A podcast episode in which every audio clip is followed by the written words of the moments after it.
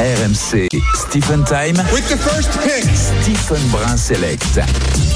Et dans la draft ce soir, on va à Abu Dhabi parce qu'on va accueillir Caroline Garcia. Bonsoir Caro. Salut, ça va? Salut Caro. T'es en forme? Salut.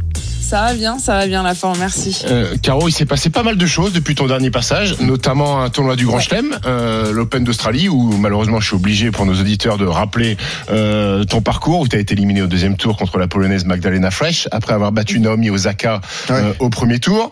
Euh, Caro, sur ce tournoi, on t'a vu en grande souffrance émotionnelle. Euh, tu disais avant le match contre Osaka euh, que tu étais submergé, que tu avais peur de rentrer sur le court, que tu avais lâché toutes les larmes de ton corps euh, contre la joueuse polonaise, que tu avais par certains moments pas l'impression de pouvoir respirer. Comment tu fais pour régler ça justement et, et- travailler là-dessus? Comment on fait? Bah, si on avait la solution miracle, on n'aurait pas ces problèmes-là, on va dire. Mais c'est vrai qu'il y a des. Ouais, depuis plusieurs mois, pour moi, c'est assez euh, assez compliqué, on va dire, euh, la relation avec euh, un petit peu le tennis, avec la compétition, etc. Et euh, et euh, bah, je travaille après euh, avec, on discute beaucoup avec avec l'équipe, avec le coach et tout ça. Je travaille avec une psychologue aussi depuis plusieurs mois maintenant, même peut-être plus d'un an maintenant, je pense. Euh, donc voilà, mais c'est vrai qu'il y a des hauts et des bas. Des fois, tu règles un problème et puis il y en a un autre qui vient un peu, un peu se mettre euh, à nouveau euh, sur le devant de la scène. Donc euh, surtout que des fois, c'est pas tout le temps les mêmes problématiques, mais mais j'avance petit à petit et j'essaye de, grandir en tant que, joueuse et en tant, que personne tous les jours. Ce qui est paradoxal, Caro, avec cette histoire, c'est que tu l'as avoué, d'ailleurs, tu l'as rappelé en conférence de presse après ta défaite au deuxième tour. Tu as toujours ce rêve, et nous, on te soutient à fond là-dedans, ce rêve de gagner, remporter un tournoi du Grand Chelem. On te sent plus bloqué, plus embêté sur les justement les, les grands tournois du, du Grand Chelem que sur les autres. Tu peux être très performante sur un Masters 1000 ou sur un, un Masters bis de, de fin de saison que sur un Grand Chelem, parce que sur tes perfs récentes, il y avait eu un premier tour à l'US, un troisième à Wimbledon, un deuxième tour à Roland t'as un vrai blocage, on a l'impression, pour ces tournois du Grand Chelem. Quoi. Il est peut-être peut-être là le souci à régler pour toi. Oui, c'est vrai. Après, euh, sur, euh, sur mes autres tournois, je pourrais être plus stable et plus, plus solide et avoir des résultats plus, plus constants, ce qui n'a pas été euh, trop le cas sur la saison dernière. Mais après, c'est vrai qu'en Grand Chelem, la saison dernière a, été vraiment décevante et en Australie également. Euh, après un bon premier match et euh, un match euh, contre quelqu'un sur le papier qui est moins bien classé que moi. Et c'est un peu ces matchs qui me posent problème, où j'ai du mal à me lâcher quand je suis censée être meilleure que mon adversaire sur le papier. Quoi. Euh, Caro, là, t'es à Abu Dhabi. Il y a un tournoi qui Mhm. commence dans, dans, dans deux jours, un tournoi très relevé. Euh, Est-ce que t'es la Manarino t'es du tennis féminin? Tu veux, tu, veux, tu, veux, tu veux pas connaître ton tableau ou tu t'en fous? Euh, non, alors normalement, je regarde pas trop mon tableau, mais cette semaine, je suis euh, sans mon coach euh, Bertrand. Oui. Donc du coup, il a quand même fallu que je regarde mon tableau. Ah, ah bah tu sais alors, on n'osait pas te le dire. Et du coup, je sais qui je joue, et il s'avère qu'on s'est entraînés ensemble aujourd'hui. Ah en plus, Sorana Ouais. Sirstea, la roumaine. Exact, c'est ça. Ok. Et alors, bon tirage ou mauvais tirage Bah, franchement, c'est un tirage. euh, L'année dernière, je l'ai joué deux fois sur Indian Wells Miami. Et de toute façon, le tableau, euh, il est tellement relevé qu'il n'y a pas, à part si tu joues une qualifiée, tu joues des Ah oui. filles qui sont plus ou moins à ton classement ou au-dessus. Quoi. Caroline Garcia en direct avec nous dans la draft Stephen. On est dans, dans Stephen Time sur RMC, le rendez-vous du, du samedi soir. Alors tu connais ta première adversaire, mais est-ce que tu as regardé, regardé l'intégralité du tableau? Parce que nous on connaît la suite, mais est-ce que toi tu t'es contenté de la première si, case? si tu gagnes, tu joues Serena Williams. Non, j'ai vu que si je, vu qu'elle était sur la ligne d'en dessous, j'ai vu que Ah oui, vu. je crois euh, que si ça passe, ça joue Sakari, si Ouais. je m'abuse. Ouais. C'est ça, exactement. ça. Mais et justement, quand, euh, est-ce que ça change Il y a une grande différence de préparation quand tu connais ou tu connais pas ton adversaire. Toi qui justement dans ces émotions-là, est-ce que tu as tendance à te faire le match en, en avance, à, à te dire bon, il faut que je joue ce coup-là parce que je connais son point fort et ses points faibles, ou non Finalement, ça va? Après, euh, je demande toujours euh, la veille ou même deux jours avant en fonction euh, à qui je joue. Après, c'est juste que des fois, à un moment donné, les tableaux se sont mis à sortir plus en avance qu'à un autre moment. Ou par exemple, si tu es dans un tournoi et que le tableau d'après est déjà sorti, je voyais pas trop l'intérêt de le savoir trois Ah jours oui. avant. Ou euh, si tu es toujours dans ton tournoi précédent, euh, de savoir qui tu joues euh, au, au premier tour du Grand Chelem d'après, c'est pas très intéressant. Hmm.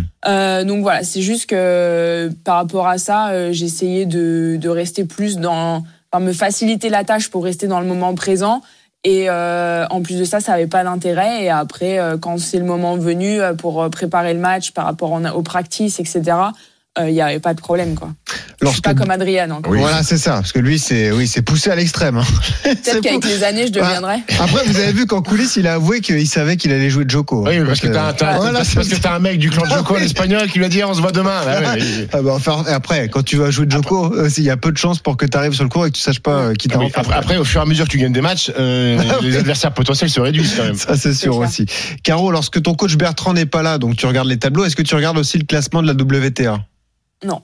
Non, donc ça, tu, ça en revanche, tu t'évites de regarder, tu sais pas euh, quel Bah, en classement fait, tu es là pour l'instant. Au final, euh, c'est pas que ça m'intéresse pas, mais euh, c'est pas euh, c'est pas mon souci premier à l'heure actuelle et euh, ça va pas changer la façon dont je vais me préparer euh, pour mon tournoi ou la façon dont je vais m'entraîner. Et au jour le jour ou semaine à part semaine, euh, c'est pas euh, entre guillemets important. Très Ok. bien. Très bien. Bon, Caroline Garcia avec nous en direct Ouais. dans la draft de Stephen. Caro, tu connais la suite du programme déjà? Tu vas enchaîner avec Doha et, et Dubaï? C'est ça, ouais, deux Master 1000. Et- et- Est-ce que, euh, je ne sais pas si tu peux, te- si tu te projettes sur sur la suite de la saison et que tu as un planning déjà établi sur sur le reste de la saison, mais est-ce que est-ce que tu éventuellement faire des ajustements par rapport euh, aux JO qui sont sur terre battue au mois d'août ou non, pas vraiment? Euh, des ajustements par rapport au, Au tournoi. tournoi, sur les surfaces et tout ça, oui. Non, bah après, on n'a pas non plus euh, énormément d'options. Donc là, on fait Indian Wells Miami et après, on a la préparation sur terre battue avec la Billie Jean King Cup, euh, Madrid, euh, Rome, Roland et Wimbledon. Donc après, il y a éventuellement, après Wimbledon, il y a des tournois, euh, des 250, je crois, sur euh, terre battue Oui. avant les Jeux Olympiques. Donc la question se posera peut-être de les faire ou pas les faire. Euh, mais ça, il y a tellement de paramètres encore et c'est tellement loin. Euh, si tu as beaucoup joué de matchs, bah, c'est bien quand même d'arriver frais pour, euh, pour les Jeux Olympiques avec une semaine de préparation euh, sur, euh, sur Roland Garros la semaine d'avant. Mm. Euh, franchement, c'est bien. quoi. Et- et- Après, en fonction, ça, on, on doit. euh, on verra.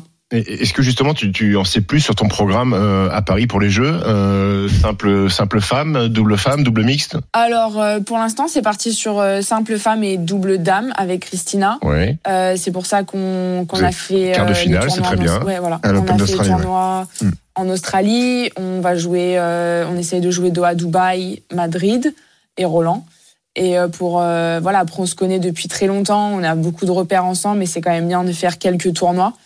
Euh, et euh, au moins on pourra dire qu'on aura euh, essayé de, de se préparer au maximum. Après une compétition, c'est une compétition. On est arrivé souvent favorite avec, en jouant plein de tournois ensemble. On n'a jamais, jamais gagné un match. Donc, donc on verra. Bon. Peut-être qu'on devrait pas jouer ensemble avant. Et puis après, Et, et double mixte si jamais elle n'a pas de partenaire. Bon, moi, je veux bien me rendre dispo, Caro. oui, oui, oui, bah oui. Ok, ça marche, je Ouais. note. Je, Ouais. je- j'en, toucherai un mot à Julien et à la fédération. Merci. Moi, j'allais te proposer un double euh, mixte avec Adrien, mais bon, après, il faudra un sacré casse-tête pour vous empêcher de connaître les adversaires. quoi. Surtout sur un petit tableau comme ça. Quand vous Oui. coupez du monde tous les deux. Non, mais c'est bien qu'on reparle de l'Open d'Australie parce que tu as suivi ce qui s'est passé dans le tableau masculin. Tu as même euh, posté un, un commentaire sur les réseaux sociaux qui a fait réagir. Caro, tu es venu en, en soutien à Novak Djokovic. Je vais relire le tweet que tu as posté. Euh, J'ai fait défiler un peu Twitter et en gros, Djokovic était le GOAT il y a deux semaines, encore si jeune, jouant si bien au-delà de son âge, allant chercher un autre grand chelem une fois de plus, une vraie inspiration. Et maintenant, après sa défaite, il est trop vieux. Nous sommes dans une nouvelle ère. Il est fini pour le tennis. C'est vraiment drôle. Ça a fait elle- Elle est réagir. sortie de ses gonds, la Caro. hein. Non, mais au moins, au moins, tu, tu dis ce que tu penses et, euh, et ça prouve aussi la, la dureté des, des réseaux sociaux, Caro. C'est pour ça que tu voulais réagir, j'imagine. Ouais, ça m'a fait rire parce que euh, après c'est euh, évidemment ce tweet, euh, on va dire si on veut, il défend euh, Djokovic, mais c'est plus pour euh, pour mettre en avant un peu le, les réseaux sociaux et euh, et dans un certain sens, de temps à autre, euh, le journalisme, on va dire, c'est que d'un jour à l'autre, euh, tu passes d'être euh, le GOAT à être fini parce que tu as perdu en demi-finale contre Yannick Sinner, euh, qui a joué un tournoi incroyable. Moi, j'ai regardé- enfin, on a regardé justement la demi-finale et la finale et c'était euh, un grand spectacle. Et du coup, euh, c'est un peu pour montrer que des fois, les jugements des gens, euh, bah voilà, se permettent de juger en connaissant euh, rien du tout. Et c'est souvent un petit peu ce qu'on défend, euh, nous, athlètes, c'est que les gens, ils nous jugent euh, très durement. Et euh, tu peux gagner, euh, commencer à bien jouer, rentrer dans le top 10 et, euh, et être très attendu pour le prochain tournoi. Et après, si tu descends au classement et que tu remontes, bah, c'est incroyable. Et si tu perds contre quelqu'un qui est 50, bah, t'es, en gros, t'es nul. Donc, euh, c'était un peu pour mettre ça en avant parce qu'avec euh, Djokovic, c'était encore plus extrême, mais ça m'a fait tellement rire. Tellement rire. Dernière question, Caro. Il y a une autre actu pour toi en dehors du tennis. C'est que tu vas lancer un podcast qui va s'appeler Tennis Insider Club. Alors, raconte-nous un peu la, la- la genèse du projet, le contenu de ce podcast, podcast et si un jour je serais ton invité. Bah, écoute, euh, pourquoi pas. hein. En plus, en anglais, je pense que ça devrait aller. Ah oui. Euh, Ah, c'est un podcast en anglais, hein, tu fais bien de le, le souligner. Et donc, euh, alors, Ouais. Ouais, non, toi oui, mais moi je vais souffrir par Ah oui. c'est ça le truc. Donc oui, ça sera un podcast en anglais parce qu'on le lance euh, avec euh, avec mon compagnon et euh, et en fait euh, tous les deux on aime bien s'inspirer euh, d'autres histoires, d'autres athlètes ou euh, de personnes qui ont traversé certaines épreuves dans leur vie et on a envie un petit peu de de parler des personnes qui sont derrière les joueurs de tennis, qu'est-ce qu'ils ont traversé dans leur carrière, dans leur vie, qu'est-ce qui les a a- Qu'est-ce qui les a fait grandir? Qu'est-ce qui les a inspirés? Euh, Comment ils se sont, euh, comment ils ont grandi euh, par rapport aux joueurs, par rapport aussi aux entraîneurs et aux personnes qui sont autour du monde du tennis. Euh, donc voilà, en tout cas, nous c'est quelque chose qui qui nous inspire. Euh, moi, c'est vraiment quelque chose qui m'intéresse et euh, je suis contente aussi de de voilà commencer un petit peu à m'agrandir, à grandir en dehors de mon identité de, de joueuse de tennis. Et si on peut inspirer euh, même deux personnes avec ce podcast, et si on peut, euh, voilà, si quelqu'un peut se, se reconnaître et se dire que bah ça peut lui servir dans sa vie, bah franchement ça sera un projet réussi. Donc euh, donc voilà, on verra où ça nous mène, mais en tout cas euh, on est vraiment très content et j'ai vraiment hâte euh, que ça devienne live. et et euh, t'as- t'as pour projet éventuellement à l'après-tennis de, je sais pas, ça t'intéresse les médias, d'être consultante et tout ça? Pourquoi pas euh, sur, sur quelques semaines, sur quelques tournois.